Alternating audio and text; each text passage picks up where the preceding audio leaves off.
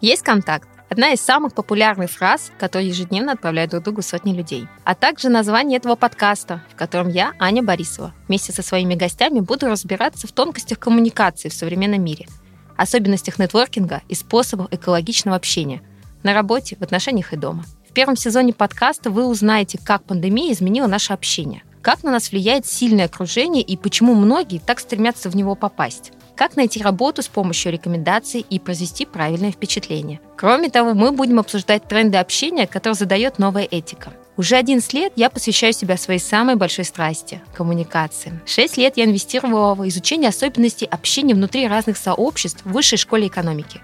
И сейчас вместе с вышкой мы развиваем нетворкинг сообщества выпускников университета. Поэтому, если вы учились в вышке, напишите мне в директ или на почту. Мы вас обязательно подключим, потому что в комьюнити уже больше двух с половиной тысяч человек.